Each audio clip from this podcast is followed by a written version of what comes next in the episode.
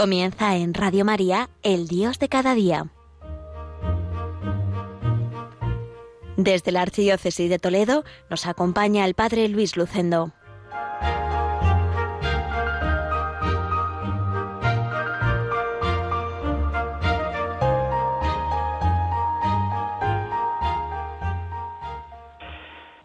Queridos oyentes de Radio María, reciban un cordial saludo desde Villacañas, en Toledo. Les está hablando el Padre Luis Lucendo, párroco de esta parroquia manchega, en este día que hemos recibido como un regalo de Dios. A mí siempre me gusta decir que cada día es único y repetible. Es un regalo que Dios nos hace para hacer el bien, para continuar santificándonos, para amar al Señor y para amar a los demás. Además, es un día precioso también aquí en La Mancha. Ya se han ido muchas de las nubes de ayer y está el sol radiante ahí en el cielo invitándonos pues a vivir este día con fuerza, muy cogidos de la mano del Señor y de nuestra Madre la Virgen. Y comienzo hoy el programa El Dios de cada día aquí en Radio María con una narración que dice, había una vez un niño pequeño que quería conocer a Dios Salió de casa decidido a ello, cargado con su pequeña mochila que contenía unos panecillos dulces. Tras pasar unas manzanas, llegó a un parque donde encontró a una viejecita, sentada en un banco y observando a las palomas. El niño se sentó junto a ella y abrió su mochila. Notando que estaba hambrienta, le ofreció un panecillo. Ella lo aceptó muy agradecida su sonrisa era tan bella que el niño volvió a darle otro de sus dulces. El niño estaba encantado. Permanecieron allí toda la tarde, y cuando empezó a oscurecer, el niño estaba cansado, y se levantó para irse. Antes de partir, le dio un abrazo a la anciana. Ella le dio la más grande y hermosa sonrisa. Cuando el niño abrió la puerta de su casa, su madre estaba sorprendida, por la felicidad que el niño demostraba. Ella le preguntó, ¿Qué hiciste, hijo, hoy que estás tan contento? Él le contestó, He comido con Dios, y sabes qué, tiene la sonrisa más bella que he visto. Mientras tanto, la viejecita, también con mucha felicidad, regresó a su casa.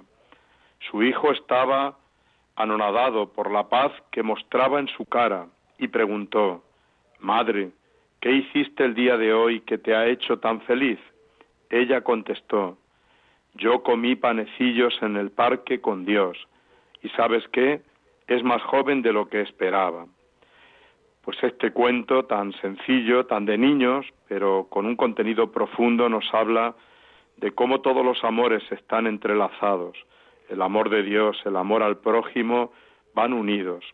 Y es que hoy quiero hablar precisamente en esta primera parte del programa El Dios de cada día de los tres amores que tiene que vivir un cristiano. El amor a Dios, el primero, el amor al prójimo y el amor a uno mismo, porque hay que amar al prójimo como a uno mismo.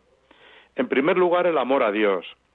El amor a Dios se vive, según el catecismo de la Iglesia Católica, a través de las virtudes teologales, a través de la fe, que es creer en Él, y dar testimonio de Él a través de la esperanza, que supone una confianza grande en que Dios cumplirá sus promesas, y a través de la caridad, del amor, supone amar a Dios sobre todas las cosas, y la mejor forma de hacerlo es dejarse amar por Dios. La forma que tenemos nosotros de amar a Dios es dejarnos amar por Él, como un niño, como dice el Salmo, en brazos de su madre vivir sabiendo que estamos en sus manos, que su amor debe ser el principio y fundamento de nuestra vida, y desde este amor tratar de ver a los demás como hermanos, amando incluso a los que no nos quieren. La gran prueba de nuestro amor a Dios es el amor a los hermanos. Nuestra relación con Dios debe estar fundamentada en el amor y la confianza en su providencia, en el cuidado de nuestra vida interior, y de nuestra oración en sus diversas formas, adoración, alabanza, acción de gracias, petición, etcétera. Qué grande es el amor de Dios, cómo tenemos que cuidarlo. Segundo, el amor al prójimo. A mí hay una definición de amor que me gusta mucho que dice, amar es querer el bien del amado. El amor a los demás hay que vivirlo en la vida cotidiana y en los pequeños detalles, en el amor humano, en la amistad, en la familia, en el trabajo. Existe también un amor social, una caridad social que nos lleva a buscar la justicia, la solidaridad, el respeto a la vida y a los derechos humanos. La doctrina social de la Iglesia nos ayuda a vivir esta caridad social. Qué importante es también el amor a los demás. Y el tercer amor, el amor a uno mismo. Hoy proliferan los manuales de autoestima que nos ofrecen recetas para vivir el amor a uno mismo y alcanzar la felicidad. Pero hay que tener cuidado, porque algunos plantean una autoestima que acaba por hundir más a la persona. El mensaje que transmiten en resumen es quiérete, eres el mejor, puedes conseguir con tus fuerzas todos tus sueños. Como ejemplo, transmitir un mensaje que me ha llegado a través de las redes en estos días, en esta misma línea. Está dirigido a las mujeres y dice así, quiérete más que a los demás, mírate al espejo y comprobarás que tus cualidades superan ampliamente a tus defectos. Camina y habla contigo y comprueba que eres tu mejor amiga, esa que nunca te miente ni te traiciona, esa que jamás te abandona, que comparte contigo la abundancia, pero de la misma forma la escasez. Quiérete y consiéntete, ámate, invítate a un café, cuéntate tus problemas en la soledad de la casa e invítate a ser feliz y lo serás. Es verdad que este tipo de mensajes tienen también algo de bueno, pero muchas veces hacen recaer la felicidad en uno mismo y en el triunfo y en las cualidades de uno mismo y se olvidan de otros aspectos también importantes y puede ser que al final hundan más a la persona. Yo pienso que la verdadera autoestima, el verdadero amor a uno mismo, que eso es lo que significa autoestima, tiene otros fundamentos. La verdadera autoestima se fundamenta en saber que somos amados por Dios, pues para Él somos únicos e irrepetibles. La verdadera autoestima brota de la alegría, de saber que no valemos por lo que tenemos, sino por lo que somos, hijos amados de Dios y hermanos de todos los hombres, con la misma dignidad que cualquier ser humano. La verdadera autoestima no consiste en creerte el mejor de todos, sino en aceptarte con tus cualidades y defectos, sabiendo que cada uno hemos recibido suficientes talentos de Dios con los cuales podemos hacer crecer nuestra vida. La verdadera autoestima está reñida con la soberbia o la presunción, camina de la mano de la humildad y de la sencillez, pero también de la valentía y del saber que Dios está con nosotros y no nos deja nunca y nos va a dar fuerzas para emprender esa larga tarea de la vida.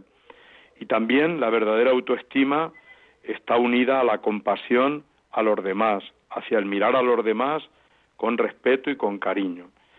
Porque el cristianismo es la religión del amor. Dios es amor y el amor es el camino de la felicidad del hombre.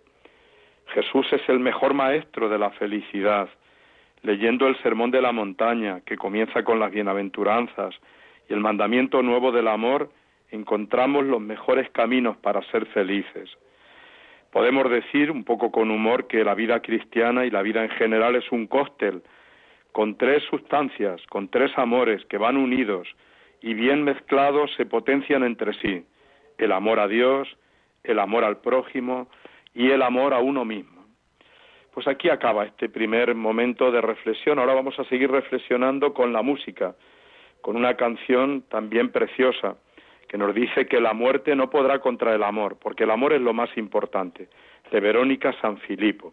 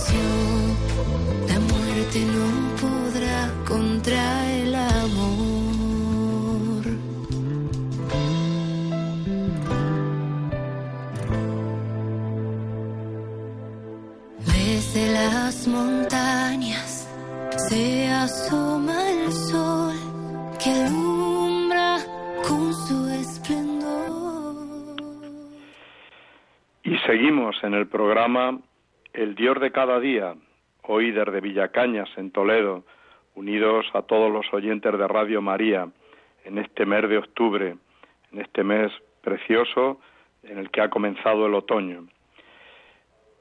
A comienzo de mes, el Papa Francisco nos regaló su encíclica Fratelli Tutti. Fue precisamente firmada en Asís, en el lugar donde está sepultado San Francisco, este gran santo que sirve de inspiración a el Papa Francisco. Es una de las encíclicas sociales de la Iglesia, de doctrina social de la Iglesia. Y allí habla de muchas cosas, fundamentalmente habla de la amistad social, habla de la fraternidad como metas que hay que conseguir en el mundo y en los estados.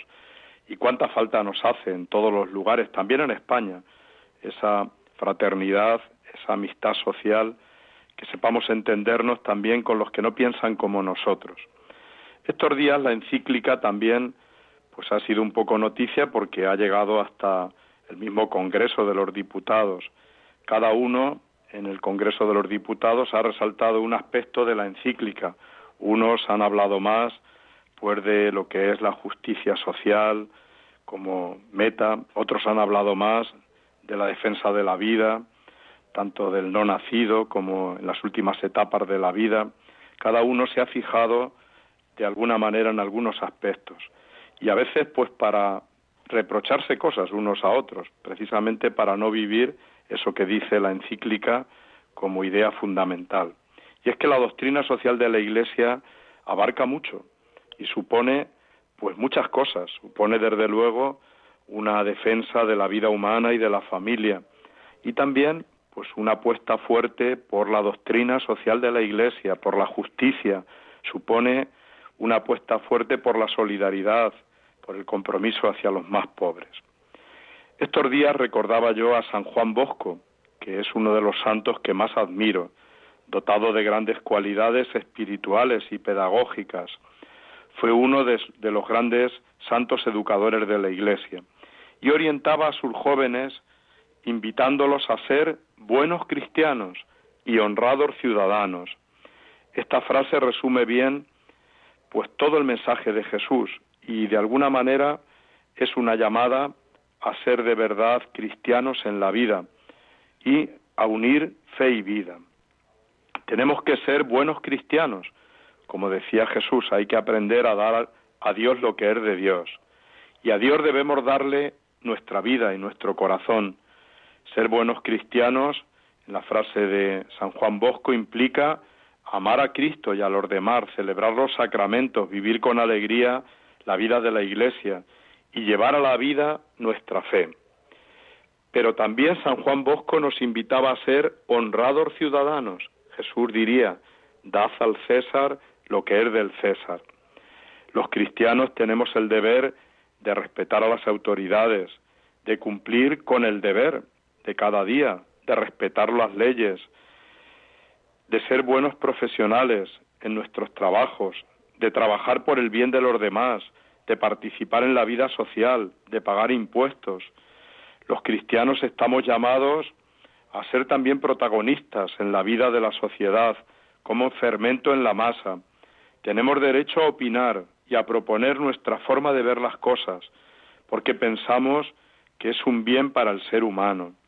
Tenemos derecho también a opinar que ciertas leyes deben modificarse de acuerdo con los grandes valores de la doctrina social de la Iglesia y aunque las respetemos, trabajemos también por cambiarlas y mejorarlas.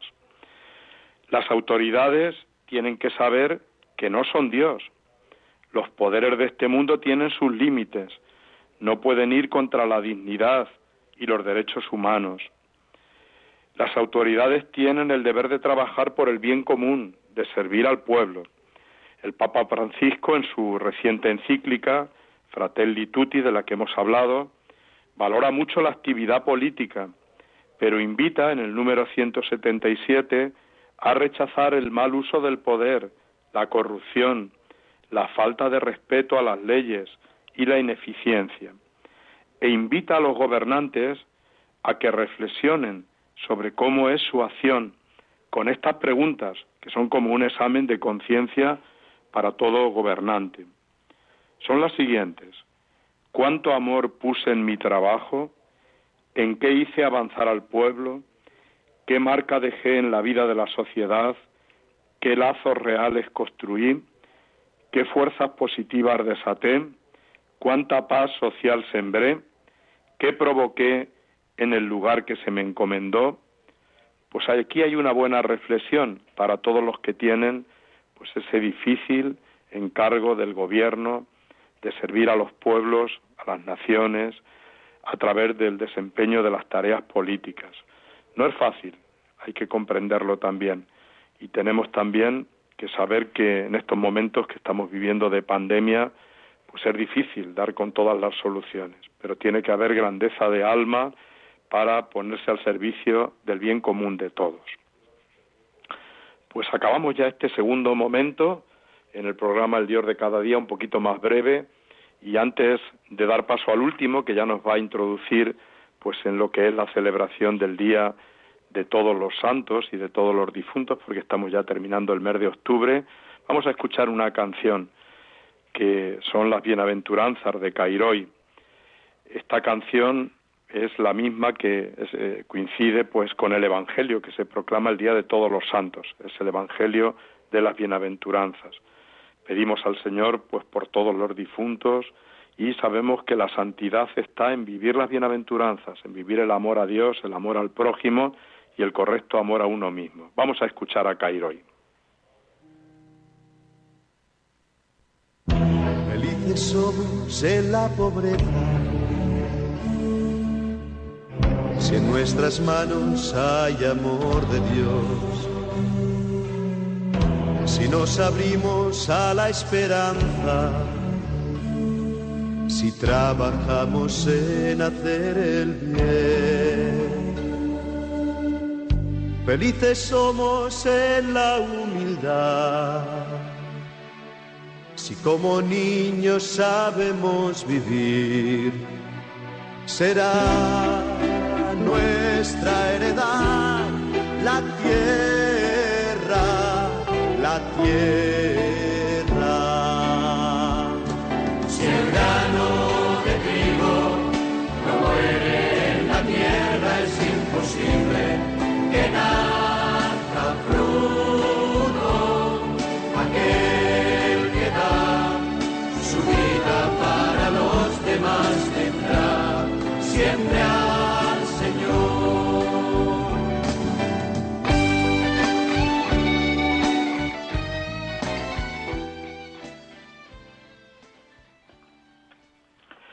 Seguimos en el programa El Dios de cada día, ya en este último eh, momento del programa, de este cuarto viernes de mes. Estamos cerca de la celebración de la fiesta de todos los santos y la conmemoración de todos los difuntos.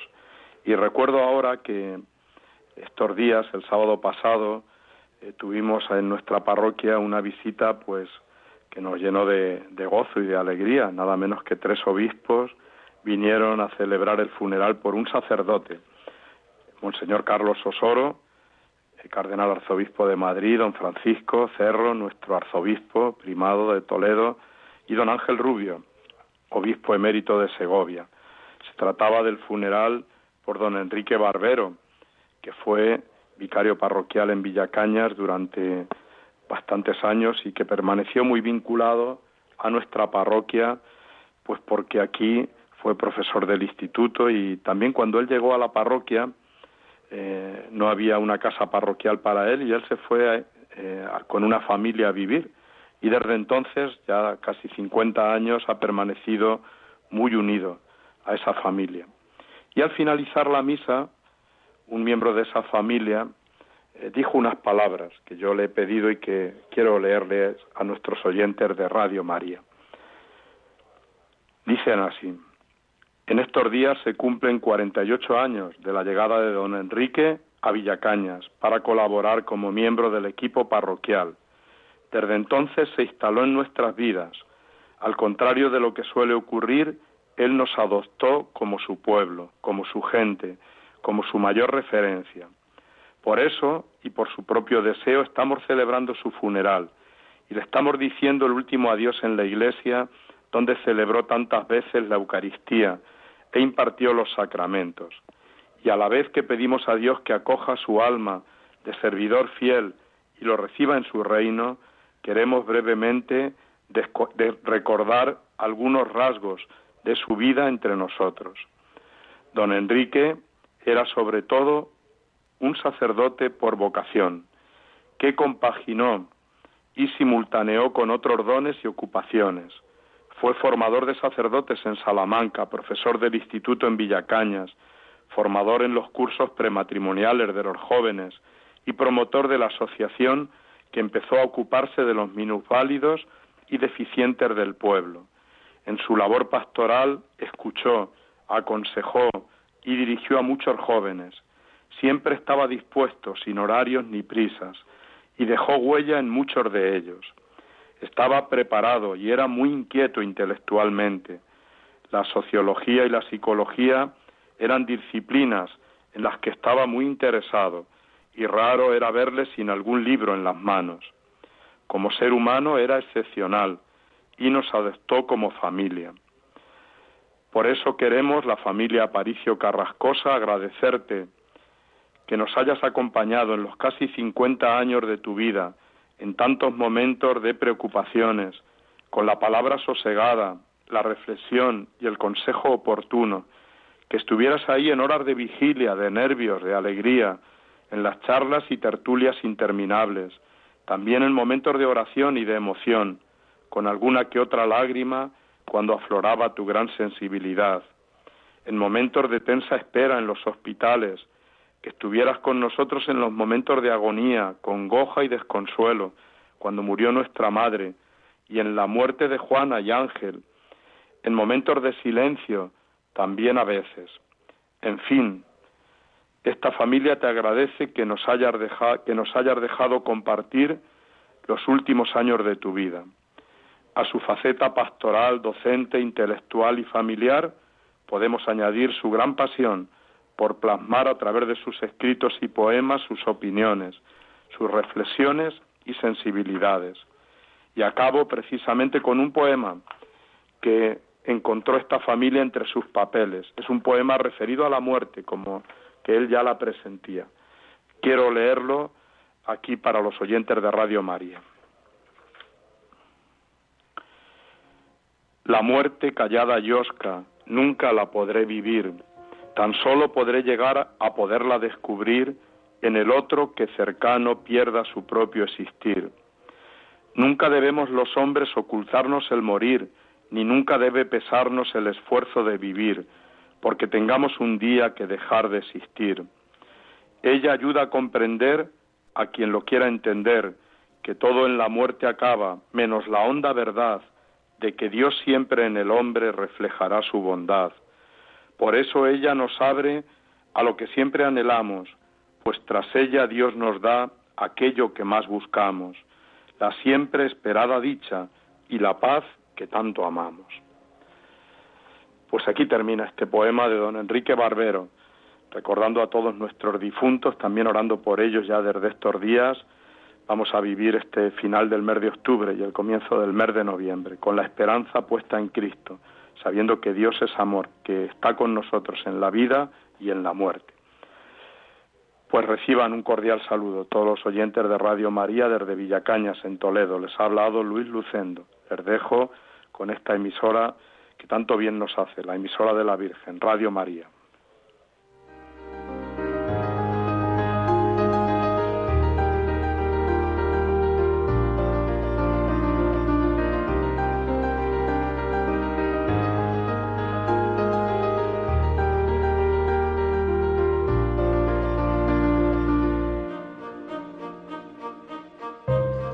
Finaliza en Radio María, El Dios de cada día, dirigido desde la Archidiócesis de Toledo por el Padre Luis Lucendo.